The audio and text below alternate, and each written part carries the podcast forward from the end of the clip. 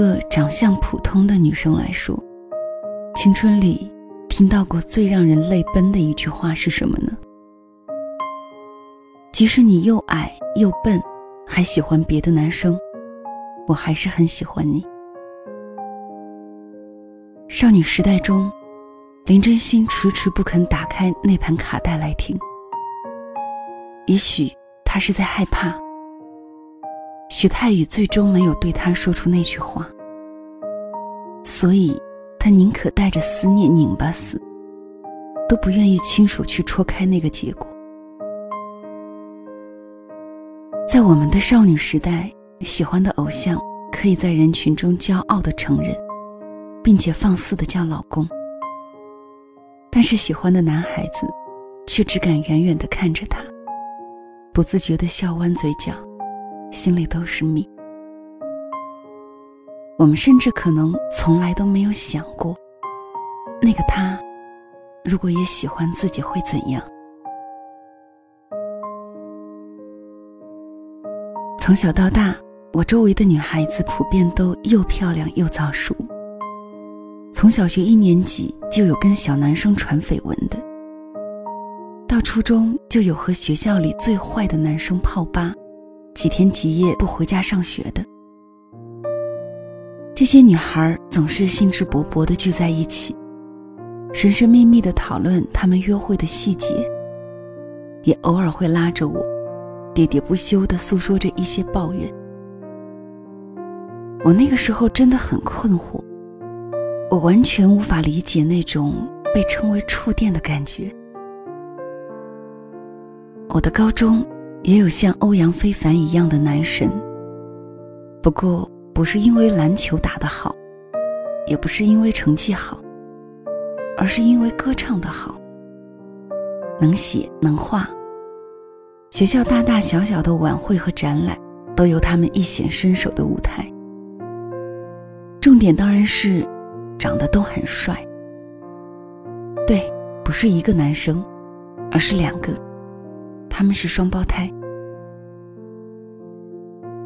一向消息闭塞、两耳不闻窗外事的我，甚至是在认识他们俩以后，才发现我和他们的办公室是隔壁。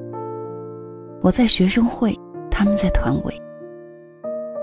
那是在高一的元旦晚会上，因为参与了晚会的筹办。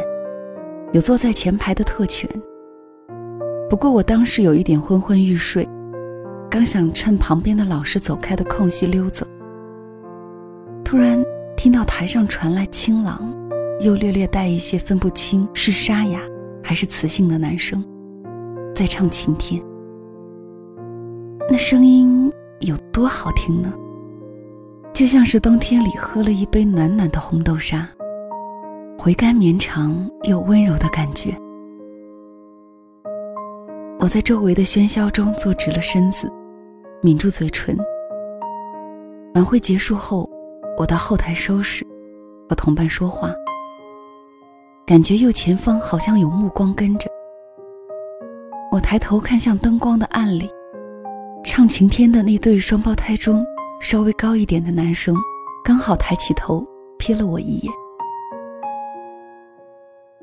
我都忘了是从什么时候开始关注那个男生的了。不过想要接近，又因为太害羞，而不敢正大光明的走上前的那种小心思，和为了这样的小心思使过的一些愚蠢的小计谋，都还记得。比如利用学生会干部身份去检查卫生的便利，和身为值日生的双胞胎弟弟先取得了联系。在借书还书、借 CD 还 CD，以及频繁的 QQ 聊天后，成为相当熟识的朋友。好笑吗？我们总是羞于跟喜欢的人说话，但是却能跟另外的男生谈笑风生。情窦初开的时候更是如此。阴差阳错的，男生们却以为主动来和自己说话的女生。肯定对自己有好感呀。是的，他弟弟喜欢我的这件事，还是他亲口告诉我的。那时候真是头脑简单又自私。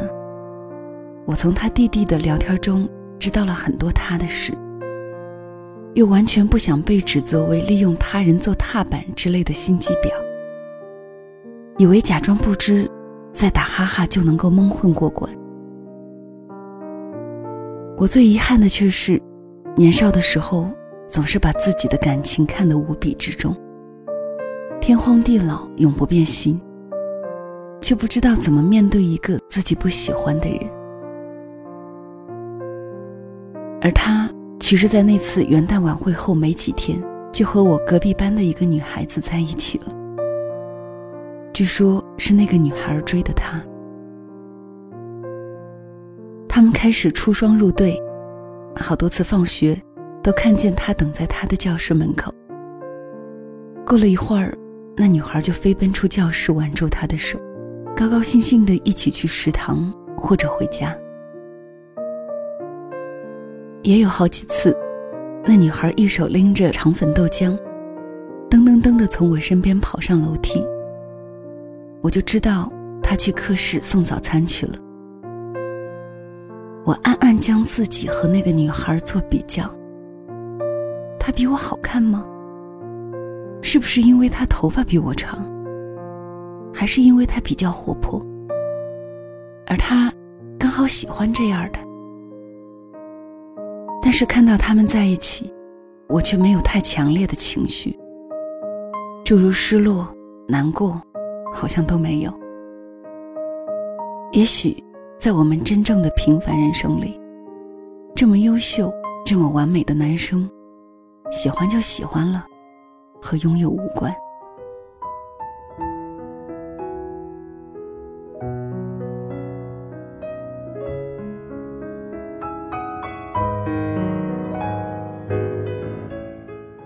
我没有管住自己澎湃的少女心，在很多个周末，我和爸妈说我要在学校画黑板报、看书备考，然后在周六周日的中午，跑到某个不起眼的电话厅拨他的手机号，或者瞅着他女朋友不去找他的时候，和他在课室旁边放开水机的小房间里聊天儿。他从来没有问过我的用意，并且非常贴心的，在我找不到话题时，他总是适时的接过去。虽然这样不拒绝的男生，在今天可能会被骂作渣，但是在当时我真的特别感激，他保护了一个少女初次暗恋一个人时的脆弱自尊。我还偷偷翘课。去了有他们参加的一个歌手选拔赛，台下好多比我年长的学生，我踮起脚尖也看不到他，只能在拥挤的人群里，一边被推搡着，一边因为他唱的歌又笑又哭。他下台后，我甚至不敢上前跟他打声招呼，而是眼睁睁的看着他走向另外一个女生。我想，少女时代中，许太宇的摩托车后，美丽的陶米米把头靠在他的肩上，幸福的闭上眼睛的时候，徐泰宇走向自己，开口却是他向我表白了的时候。林真心也是如此心痛过吧？无论什么时候回头去看那三年，都是他向我走来时，照花了双眼的光芒。每一天，每一幕，都是阳光。空气里都是热乎乎的甜香。脸上的毛细血管在躁动。我怀疑，他一眼就能够看出来，我心头乱撞的小鹿。很多个我们有一搭没一搭聊天的下午，阳光混沌，像牛奶加蜂蜜，甜的有点腻。我总是忍不住望向他的侧脸，光线在他短短的鬓角上留下的淡青色，我记在心里好多年。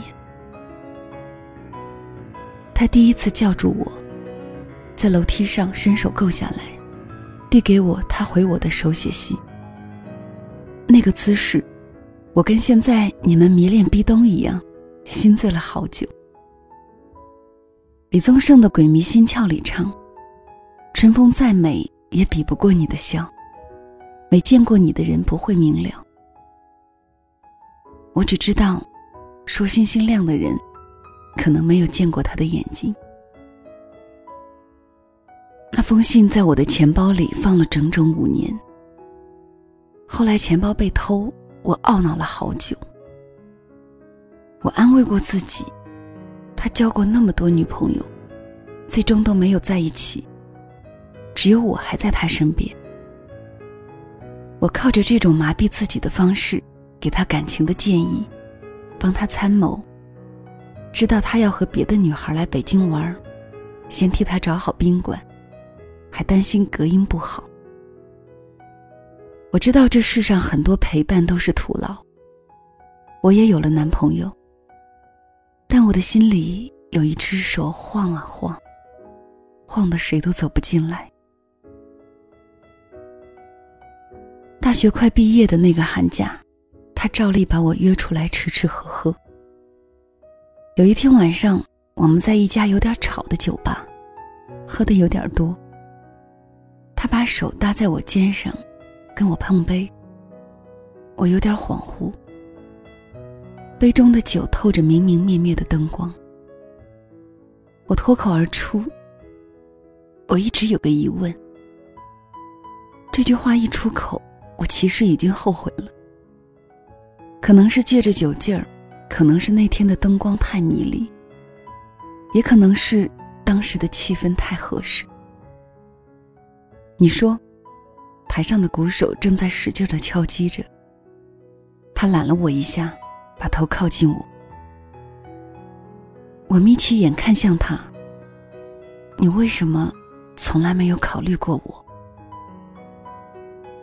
那些年，我一个人吹着日出前的风，也在十月露天里度过漫长的夜，都没能让我有勇气去问他。也可能是长大之后。明知道有些事无能为力，还是想尽力争取一下。人们都说不要贪恋没有意义的人或者是事。拎着垃圾的手怎么腾得出来接礼物？然而在现实中，分手的人要分很久才能够分掉，或者分不掉还是在一起。想要在一起的人走了很远的路，靠得很近。可能还是无法在一起，这都是平凡生活的真相。这是现实最残酷的部分，也是最无奈的部分。好在，还有那个微醺的夜晚，那个占据了我整个少女时代的人，让我压在心里多年的夙愿终于了了。那个男孩看了我一眼，在我耳边说。这也是我想问你的：为什么你一直没有考虑过我？河北唱：“青春是一段跌跌撞撞的旅行，拥有后知后觉的美丽。”喜欢你这么久了，你说什么就是什么，我抗拒不了。你曾是我最想留住的幸运，我们和爱情曾经靠得这么近。这就足够了。那年秋天的烂漫午后，阳光从树叶间漏下来，满地金灿灿的落叶。我站在四楼的宿舍栏杆边，看见你和你弟弟在给团委画黑板报。空气中有细小灰尘的味道，我仿佛能够听见你手中粉笔划过黑板的声音。谢谢你，曾经照亮过我整个少女时代。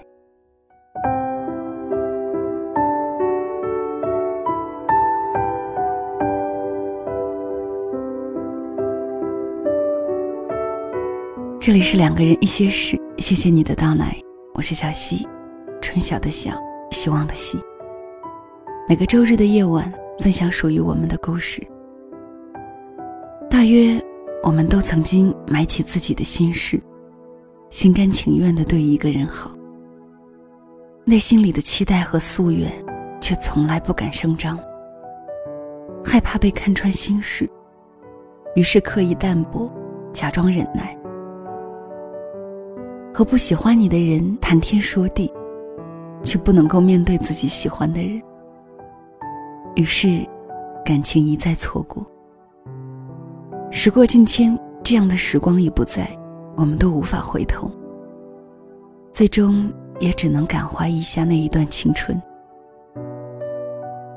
今天的分享来自公众号“初芒”，起初的“初”，光芒的“芒”，作者是 Rosie。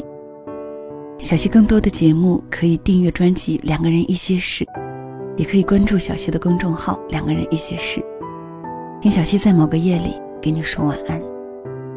今天的节目就到这里吧，谢谢收听，晚安。